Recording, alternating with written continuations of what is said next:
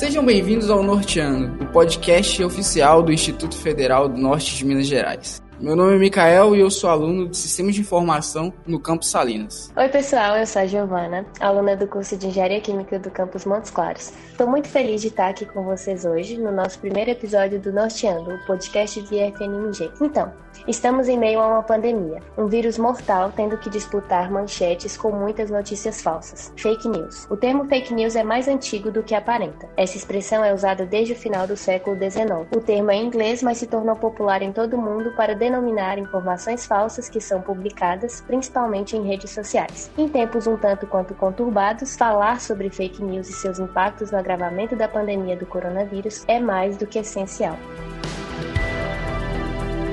E para participar da nossa conversa de hoje, temos a presença de dois convidados muito especiais que são experientes no assunto. Eduardo Garrido, conta pra gente qual o seu norte. Bom, gente, antes de mais nada, bom dia a todos.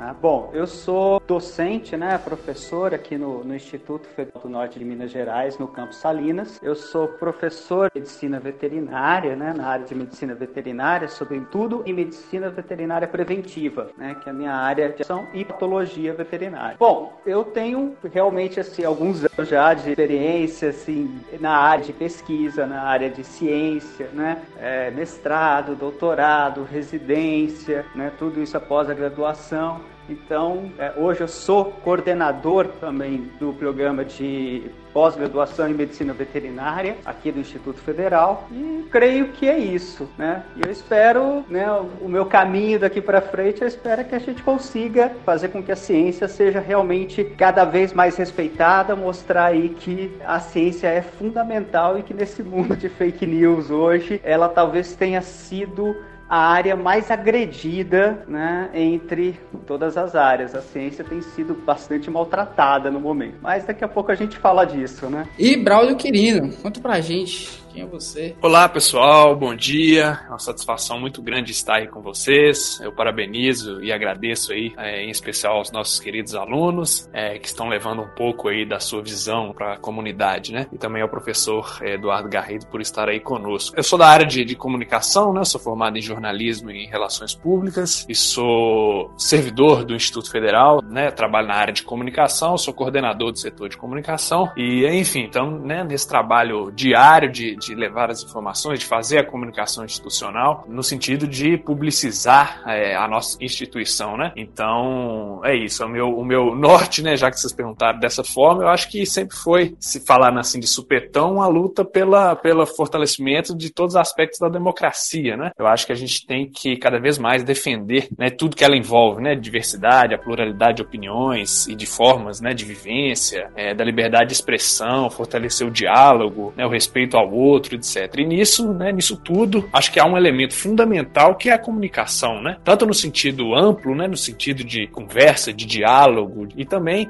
no sentido explícito, né, da, da comunicação enquanto né, jornalismo, enquanto comunicação institucional, que é o que a gente faz. Então, acho que nesse momento também, assim como a ciência está em, em voga, eu acho que a comunicação em suas diversas vertentes também está na crista da onda aí, tanto para o bem quanto para o mal, né? Como a gente vai conversar muito aqui, há muitos problemas advindos advindos aí da profusão de mentiras, de desinformação. Eu acho que quem tem essa luta, quem tem um norte pela democracia, tem que batalhar nesse momento também pela divulgação de verdades, pelo bom diálogo, pela abertura ao contraditório, etc. Então é isso, a gente vai conversando aí ao longo do programa. Obrigado pelo convite.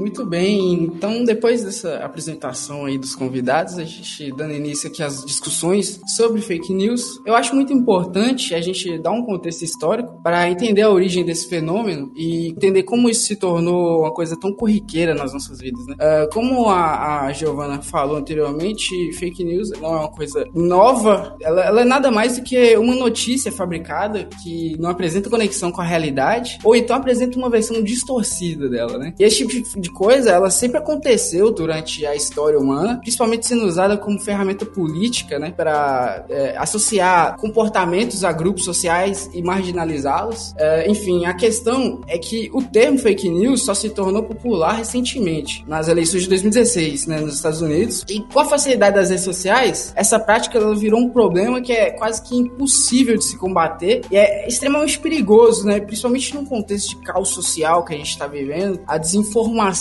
cria mais um problema no contexto geral. Você fez um, um bom é, apanhado inicial histórico aí, né? De fato, é, o fato de transmitir informações falsas, né, com vistas a, a, a favorecer determinado posicionamento ou para obter ganhos políticos, econômicos ou, ou, de qualquer outra natureza é algo que existe desde tempos imemoriais, né? desde que a sociedade se organiza enquanto sociedade, né? O Platão já falava disso, né, lá, lá na República, de como a, a, verdade é importante nas relações é, entre as pessoas, na constituição das polis, etc. Isso aí ao longo da história é também recheado de exemplos, né? É, nas guerras há vários exemplos de como as mentiras eram usadas para é, é, é justificar determinadas, por exemplo, atrocidades, né? O Hitler mesmo, é, no, no, próprio livro dele mesmo, na biografia dele, Minha Luta, ele destaca que a justificativa para o Holocausto eram os supostos protocolos dos sábios do Sião, né? Que eram um pretenso conselho de judeus que se reuniam clandestinamente para determinar os origens, as consequências econômicas para o mundo e isso que tinha causado a grande depressão no mundo e por isso justificava-se né, eliminar essa classe judia. Né? E aí vários outros é, exemplos na história, tem textos famosos também de historiadores em todo o século XX também, mas aí como você disse, em 2016, né, e especialmente com a campanha dos Estados Unidos, em que o Trump é, utiliza de, várias, o Trump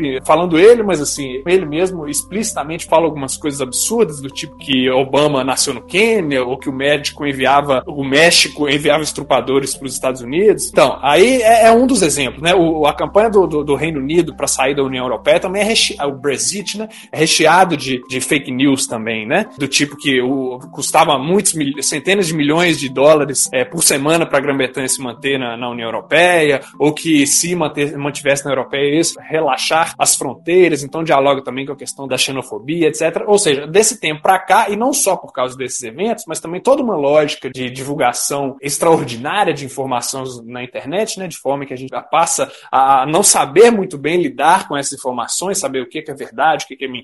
Isso tem se potencializado. Mas eu queria chamar a atenção para um último ponto, antes de passar para os outros colegas, que é, nesse cenário todo de agora, uma novidade eu acho que se apresenta, porque como a gente tinha dito, isso existe sempre. Sempre os políticos utilizaram é, da mentira, das notícias falsas, da desinformação. Mas uma novidade agora é duas, assim. Uma é que as próprias pessoas estão elas mesmas criando notícias falsas, né? Então não parte apenas de políticos ou de, até de meios de comunicação, mas as próprias pessoas espontaneamente criam até pela facilidade, pelo preço barato e tal. E um outro ponto que eu acho que é fundamental é de que tudo isso dialoga com essa tendência de enfraquecimento da verdade e, e fortalecimento de uma dinâmica de alimentar as crenças de cada um, né? Então o que é importante agora não é necessariamente a verdade dos fatos, mas é aquela verdade que agrada a crença que eu tenho, né? Então, enfim, todo esse apanhado para a gente discutindo, mas eu depois a gente vai voltar nisso, porque essa pandemia traz isso tudo à tona de novo, né? O que é, é, é usado, o que não é, as maneiras de combatê-la, elas são utilizadas de uma ou de outra forma com vistas a alimentar determinadas crenças, né? Eu acho interessante também a gente pontuar que, embora seja uma coisa muito antiga, né, quer dizer, a fake news, acho que vocês já pontuaram muito bem, né, que ela surge lá atrás, né, já citando aqui Platão e tudo mais, mas tem uma coisa que acontece no momento que é importante a gente frisar é que a fake news ela foi profissionalizada. Né? Neste momento, quer dizer, quando a gente pega toda a estratégia do Steve Bannon né, para lidar com, com a internet e com a criação de fake news e como disponibilizar né, os grupos específicos para os quais ele vai disponibilizar e todo o mecanismo para que isso chegue a uma extensão muito grande de pessoas, é um gênio do mal, né? O cara pensou numa coisa assim, sob um certo aspecto, ele foi brilhante no sentido que assim, ele pegou o negócio, ele entendeu como funciona,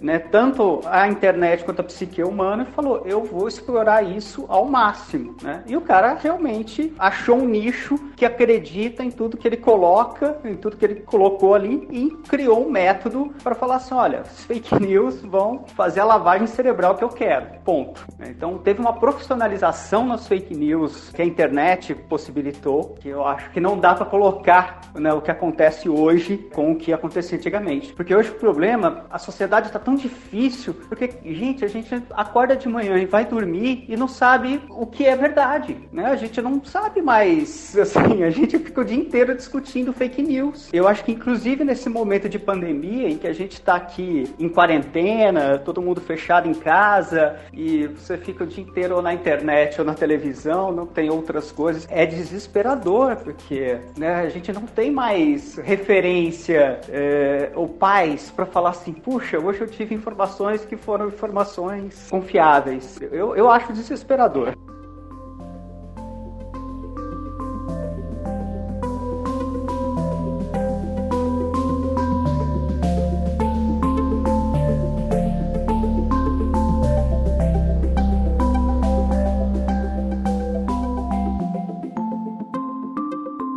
Tudo que isso que foi falado, né, a gente pode interpretar de várias formas, mas assim, acho que como papel mesmo em questão de ação, é, qual vocês acham que seria o comportamento mais adequado que a gente deveria adotar em relação àqueles que minimizam os riscos da pandemia? Assim, a gente, né, enquanto, claro, nós todos enquanto cidadãos, mas especialmente a gente, né, como servidores públicos, vocês aí como acadêmicos, etc, temos vários deveres diante disso. Né? Um deles é sempre questionar de algum alguma forma tudo que não tenha é, é, pé na realidade, né? Eu acho que a gente tem que fazer esse exercício cotidianamente, né? Nos nossos grupos aí de família, de colegas, etc. Não compartilhar indistintamente as coisas que a gente recebe e, além disso, é, questioná-las eventualmente, né? Ah, de onde se tirou isso? Ou então você próprio ir atrás dessas informações, né? É, existe, por exemplo, várias iniciativas interessantes, né? De sites que fazem checagem de fatos que pipocam aí nas redes e na internet de uma forma geral, né? Tem um que chama boato.org, um que eu acho interessante chama Aos Fatos, que ele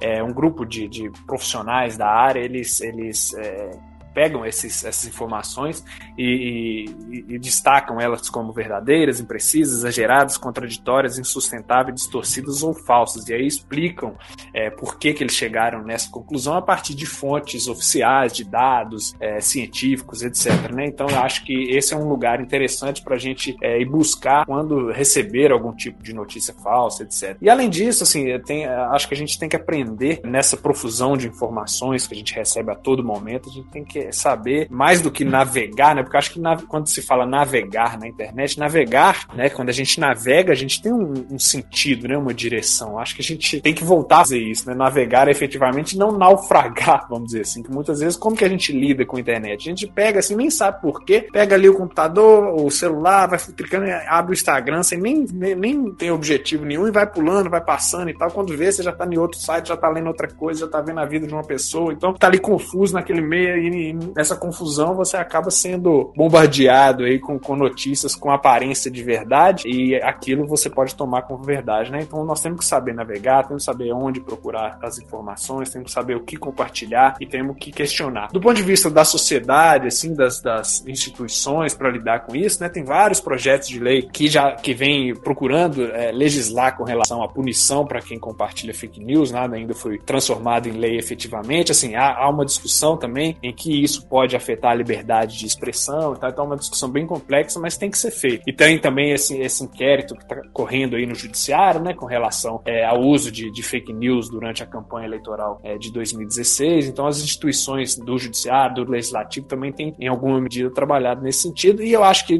para fechar assim, na minha parte, o jornalismo também, a imprensa precisa ir sempre além, sabe? Eu acho que tem que aprofundar sempre o debate e passar um questionamento, né, das próprias instituições, do próprio próprio sistema nosso, que eu acho que está em voga, né? Então acho que mais do que nunca tem que ir além dos fatos e, e, e aprofundar ainda mais é, na realidade, que é realmente muito complexa e, de, e feita né, de múltiplas determinações. Isso aí que você falou, Bruno, sobre essas ferramentas, né? É, inclusive, eu, eu acho que elas são muito úteis, só que falta divulgação. Por exemplo, eu só descobri esses, esses aplicativos de denúncia enquanto eu estava pesquisando para esse podcast, né? Tem um que eu descobri que chama Eu Fiscalizo, se eu não me engano, que é um aplicativo muito interessante que você pode usar para uh, denunciar qualquer tipo de conteúdo inapropriado, né? Seja de WhatsApp, blog, jornal, qualquer meio de comunicação, entretenimento, pode fazer essa denúncia. Só que eu sinto que deveria ser mais discutido e divulgado. É, inclusive, acho que esse podcast aqui, nesse sentido, ele é genial de poder estar tá falando com essa nova geração, né? Que é aqui do futuro, vai estar tá convivendo mais ainda com as coisas. A gente tem que fazer esse, esse trabalho de base mesmo, que é falar com, com, os alunos, assim, com essa nova geração. E aprender até essa mentalidade de, de duvidar das coisas antes de reproduzir, né? Falar sobre. Mas é um trabalho difícil que deve ser feito. Eu acho que algumas coisas a gente tem que tomar cuidado realmente é, quando vai divulgar, é, quando vai propagar uma informação Primeiro é tomar cuidado com o nosso temperamento. Né? Muitas vezes a gente propaga fake news, principalmente hoje em momentos de política, com raiva. Ah, isso aqui me desagradou, fulano fez aquilo que eu não gosto, porque aquele cara é do partido que eu não gosto. Então aí eu vejo essa coisa e vou divulgar porque vai contra aquilo que eu. E a pessoa tá, cara, para, respira, pensa dois minutos, vai tomar um copo d'água, assiste um programa de televisão, vai ler um livro, vai fazer outra coisa, é, você toca violão, vai tocar uma música, depois você volta e vê se aquilo ainda faz sentido para você, para você divulgar. Principalmente se tiver um conteúdo um pouco mais violento, um pouco mais irritadiço. Então, assim, realmente tomar cuidado com esse temperamento da gente fazer as coisas no ímpeto, na, ali na hora. Aí, checar é fundamental. É, eu acho que todos esses sites que checam são importantes, mas às vezes, tudo que você for divulgar, que tem a ver com notícia, vai ter a fonte. Quem foi? Sabe? Ah, esse site aqui ele tem um viés de esquerda, esse aqui tem um viés de direita, esse aqui tem. Então, vamos procurar em outros sites, em outras coisas, independente do viés político. Ah, eu sou de tal linha política, então eu vou divulgar um negócio que dentro da minha linha política costuma pôr fake news. E eu vou ser honesto, viu? Tem fake news para todos os lados.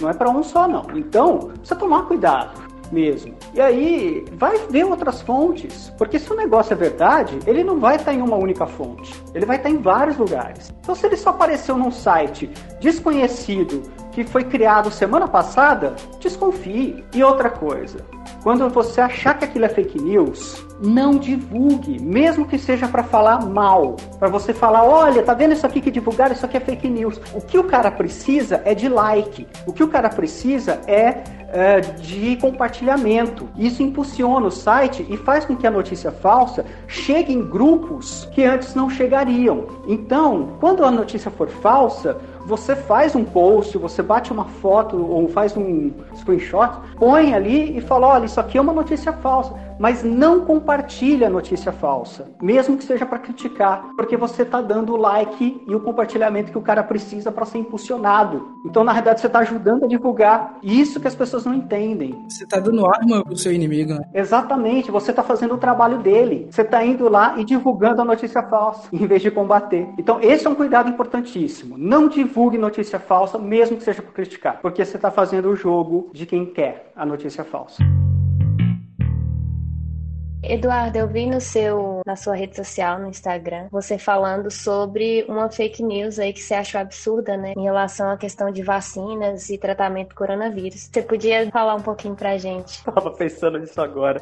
Pois é, é, essa eu acho que foi uma das primeiras, né? Foi bem no começo da, da fake news e que o pessoal começou a divulgar isso como louco, né? Que é o seguinte: nós temos uma vacina para cães que ela é uma vacina que a gente chama de vacina múltipla, e entre os agentes que essa vacina combate, tem um coronavírus, mas é um coronavírus específico de cão, né? É, que não tem nada a ver com o SARS-CoV-2, que é o, o vírus que causa causa a Covid-19. Então não tem nada a ver, não tem reação cruzada. E aí as pessoas queriam tomar vacina de cão para se proteger contra o Covid-19. Você foi, meu Deus do céu. E as pessoas começaram a, a, divulgar, eu vi vídeos, né? Então as pessoas bravas com a carteira de vacina do cão na mão, falando, tá aqui, porque isso tudo é uma palhaçada, porque querem esconder a cura da gente, porque já usa isso na veterinária há muito tempo. Então as pessoas, né, queriam tomar essa vacina para da veterinária, né, a vacina múltipla para se proteger. E o pior não é só querer tomar, é realmente o fato delas é, estarem indignadas de que a cura estava aí tão na cara da gente e a empresa farmacêutica está negando isso para gente, né, a indústria farmacêutica do mal, essa indústria cruel, desumana, não quer que a gente saiba que a vacina para cão poderia nos proteger. Fazendo uma, uma pergunta aqui que não tem muito a ver com fake news, só uma curiosidade que surgiu agora, né? Já existia essa vacina aí contra coronavírus para cachorros, para gatos? Então, assim, já é um vírus bem, bem conhecido, né? Por que que surgem essa, essas vacinas para os outros animais? E, tipo, mesmo os pesquisadores sabendo que existe a chance do vírus sofrer uma mutação e passar para humanos, qual a dificuldade que existe existe de ter previamente já os estudos para criar uma vacina antes. Sinceramente, eu não, não entendo muito sobre isso. Surge essa curiosidade. Não, Micael, olha, sua pergunta é linda. Eu amei a sua pergunta. Espero que eu consiga respondê-la de uma forma que você entenda bem, que o pessoal entenda bem. Mas vamos lá. Então, algumas coisas precisam ser entendidas. Coronavírus, ou qualquer família de vírus, né, existem há muito tempo. E são conhecidos, pelo menos, desde o início do século XX, né, quando a gente começa a entender o que são os vírus e começar a classificação disso. E os vírus vão surgindo, vão se mutando. E o que é uma vacina?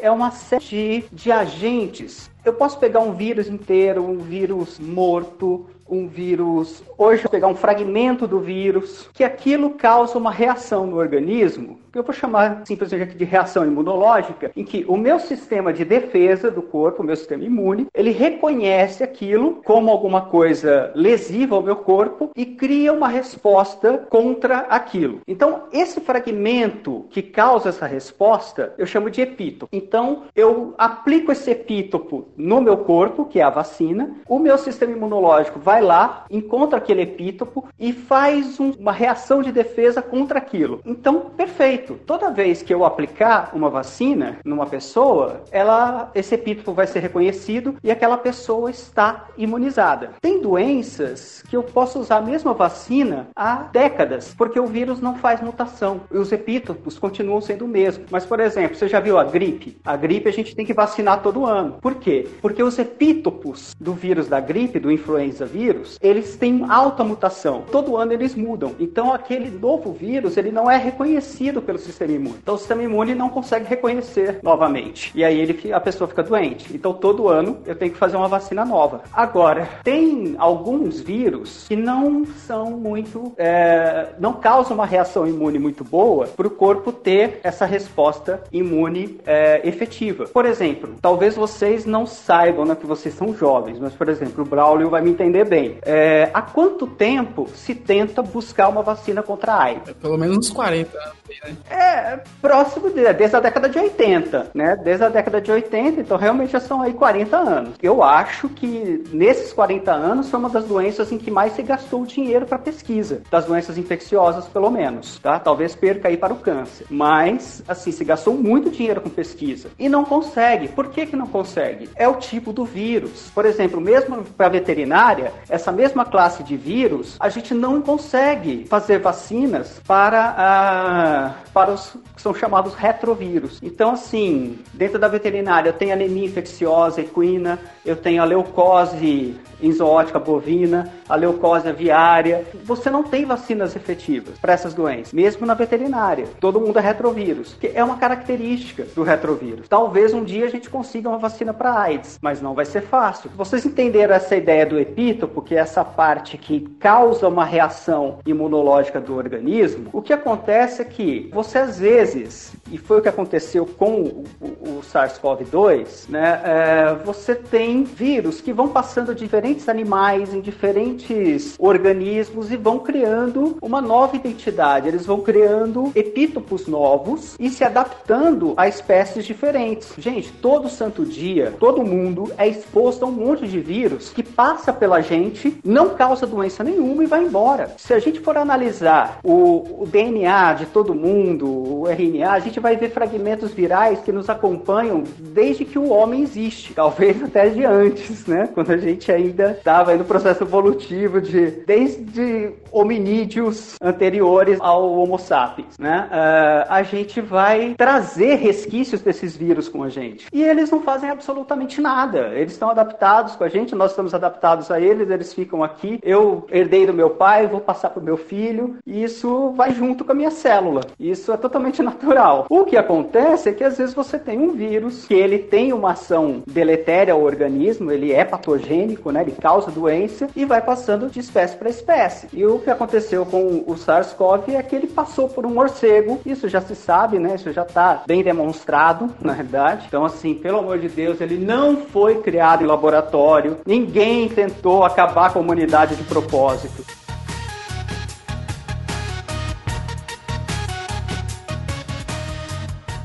Justamente por ser um novo vírus, né, assim como o Eduardo explicou agora para a gente brilhantemente, a própria comunidade científica ainda está se adaptando, assim como a gente, né, a essa nova realidade. A gente não tem respostas prontas.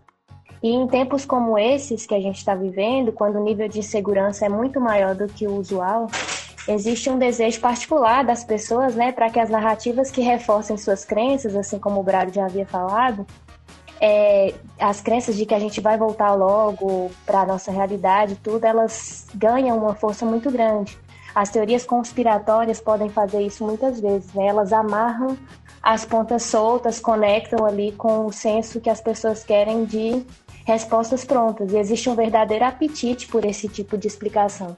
Olha para você ver como é interessante isso. Olha como é complexo, né, isso, professor Eduardo falando. Como não é uma situação que se resolve em uma frase pronta ou em um medicamento qualquer que vai né, reduzir os efeitos, ou dizer né, que foi feito no laboratório, ou dizer que, como foi dito, né, que é o comunismo da China isso querendo acabar com o mundo, ou para se favorecer economicamente, etc. Mas isso, é como você disse, é algo que alimenta a crença de determinado posicionamento político, etc. Né? Então, esse espalhamento de mentiras ou de, ou de coisas fáceis para algo que é complexo tem muito a ver com tudo isso, né? Questionar a medida que está sendo tomada pelo mundo inteiro, né, de isolamento social, de quarentena como forma de mitigar a propagação do vírus, né? Então, como determinados políticos estão dizendo que isso é um, é um problema muito maior quando se faz isso, é os, os reflexos na economia, etc. Então, para justificar esse posicionamento que a sua bolha, que o seu sua visão política está tendo, você diz, né, que isolamento social não não, serve para nada, e aí tem vídeos né, de médicos, de enfermeiros defendendo isso,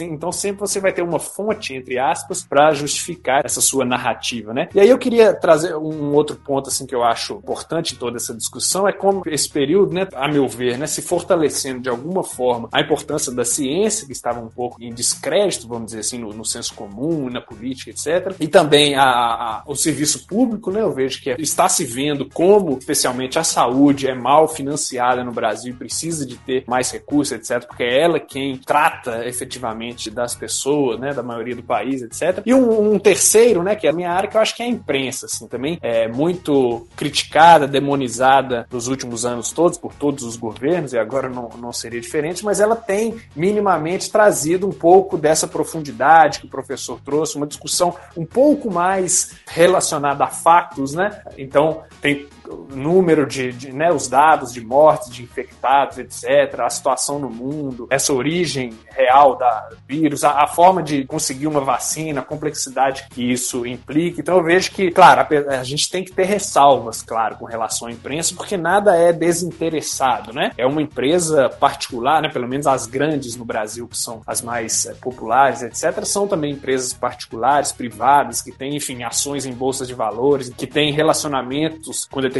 políticos, etc. Então há interesses também. Mas não podemos negar que eles se baseiam em fatos. Eu acho que isso que é a dificuldade. É claro que eles podem omitir determinada coisa, eles podem não dar a voz a, a determinados pontos de vista, né? Falando da imprensa tradicional, etc. Mas do ponto de vista de ser baseado em fatos, eu acho que cumpre essa função, sabe? Então por isso eu acho que a imprensa tem cumprido sim um papel importante nesse momento de contraponto a essas redes, a essas profusão de notícias falsas que são construídas em sites que são criados justamente, né, para criar notícias falsas, etc, ou notícias que alimentam uma determinada crença. Então eles têm a aparência de verdade. Isso da verossimilhança é muito importante, né? Porque, né, eles, enfim, tem que aparentar ser realidade. E isso serve também não só para notícia, mas há outros, outras formas de divulgação de mentiras, né? Em, em vídeos, em memes, etc. Então há uma, uma, uma, outra construção. Mas eu acho que é, é interessante trazer esse contraponto da imprensa, sabendo, claro, de todas as limitações, de todos os interesses que tem por trás. Mas eu acho que o que tem que é, ser fortalecido é isso. A gente tem que se basear em fatos, em ciência, né? E saber que nada é tão simples quanto possa parecer no discurso vazio, né? Tudo, como o professor disse aí, é uma discussão complexa que a gente precisa ter isso em mente, né? Fazendo um, um gancho aqui, né? A gente entrou no assunto de teorias da conspiração, da teoria de que a China teria criado o vírus, né? Para realmente destruir a economia dos países e virar o líder supremo aí do mundo. Essas teorias, elas estão tomando proporções enormes. É, esses movimentos, estão presentes até movimentos políticos mesmo, sabe? E são narrativas muito atraentes para pessoas que se sentem enganadas pelo mundo e querem descobrir a, a, verdade, entre aspas, né? E essas histórias são das mais mirabolantes, né? Como, por exemplo, a de que a Terra seja plana, é, ou, ou o ser humano nunca foi para a Lua, ou, ou, até mesmo o, o famoso movimento anti-vacina. Vocês acham que é por causa disso que a comunidade científica tem sido prejudicada? Ela tem perdido espaços para essas teorias? E o que mais colabora com essa desvalorização da ciência? Ah, gente, é complicado. Assim, para começar pontuando a coisa que o professor Brown tinha falado, né? Eu acho que realmente a ciência hoje, assim como a imprensa, tem sido extremamente massacradas em relação à sua função. Eu vejo isso principalmente, não é só no Brasil que isso está acontecendo. Parece que querem colocar como se a ciência, por exemplo, fosse uma inimiga da religião. A imprensa não é inimiga da religião. A imprensa é outra coisa que não envolve religião. Então, assim, eu, eu tenho um grande problema, ou né, a, a, ciência tem um grande problema quando as pessoas falam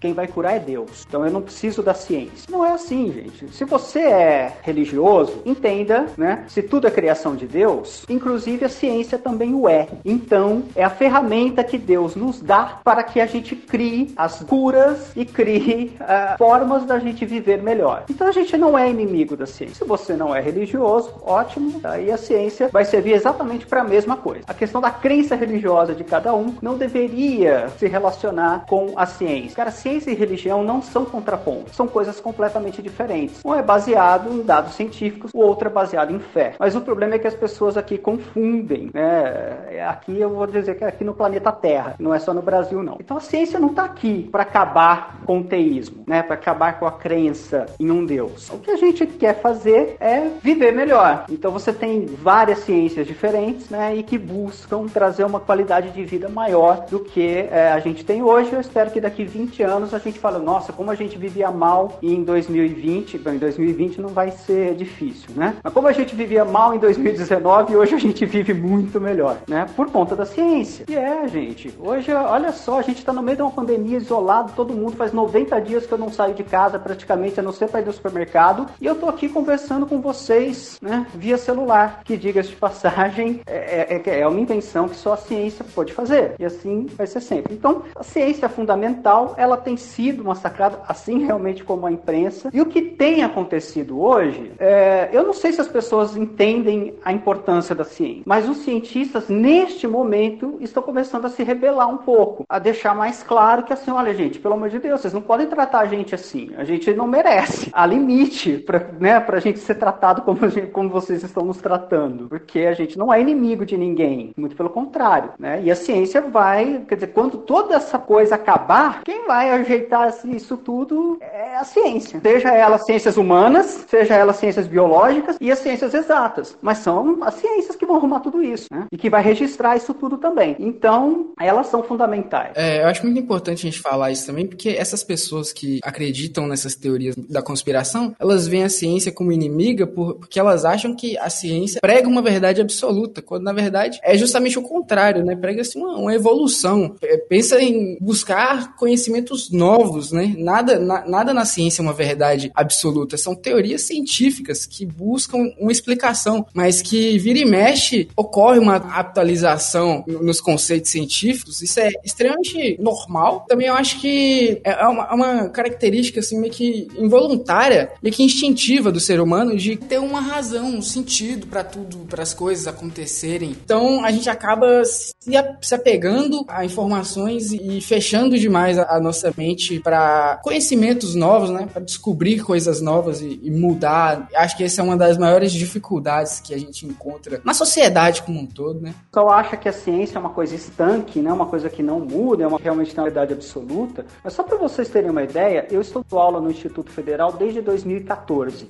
As disciplinas nunca foram iguais. Porque todo ano eu tenho que atualizar alguma coisa, porque mudou.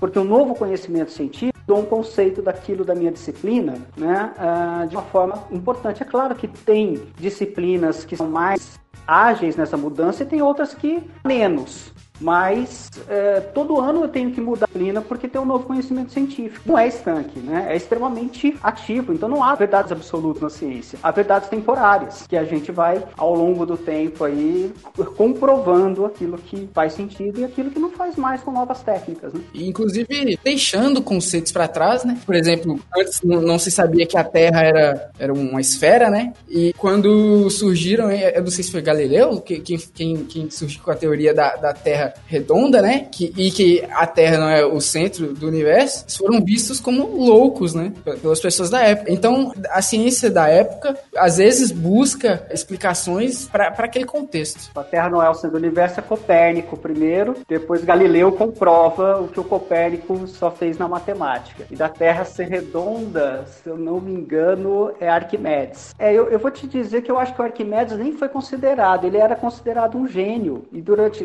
né, o, Galileu, para eles o problema dele era religioso, né? Que não podia combater a religião. O duro é hoje, porque hoje que as pessoas acham que a gente é louco. Né? A gente vai lá, prova as coisas por A mais B, põe isso tudo em dados, põe isso tudo em, em fatos. A pessoa olha para você e fala: Você é louco, você não sabe o que você está falando, né? É, cara, que prova mais precisa para falar que a Terra é redonda? Né? Mas tem gente que vai vir e fala: tudo que você mostra de fato e de dado, a pessoa não acredita, fala, essa foto foi mexida no Photoshop. Aí o cara traz a, a, foto da Terra plana, é um desenho, né? A Terra plana não tem nem foto, né? Ela não é nem mexida no Photoshop, ela é um desenho. E aí o cara quer provar que a sua foto da Terra redonda é, oh Deus, é, é engraçado que a Lua é redonda, o Sol é redondo, todo mundo é redondo, só nós que somos planos. A Terra é uma pizza, né? Pois é, é, é fantástico isso.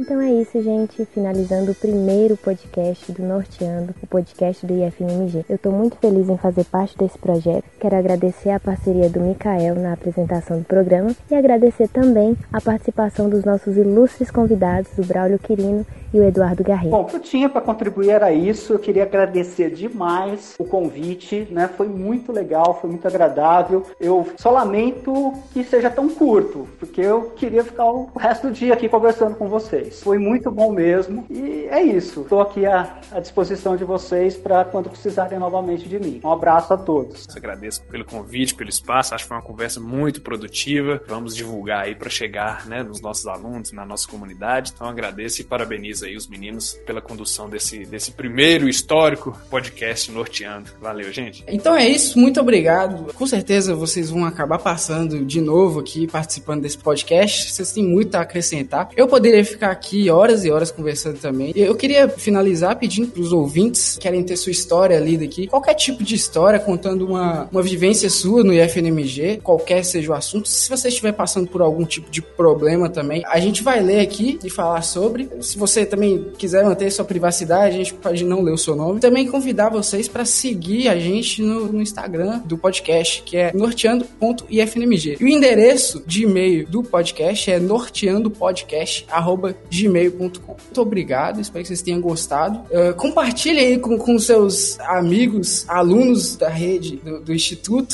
Uh, agora, logo em seguida, a gente vai ter a leitura de um texto da nossa querida amiga Tainá. E até o próximo episódio.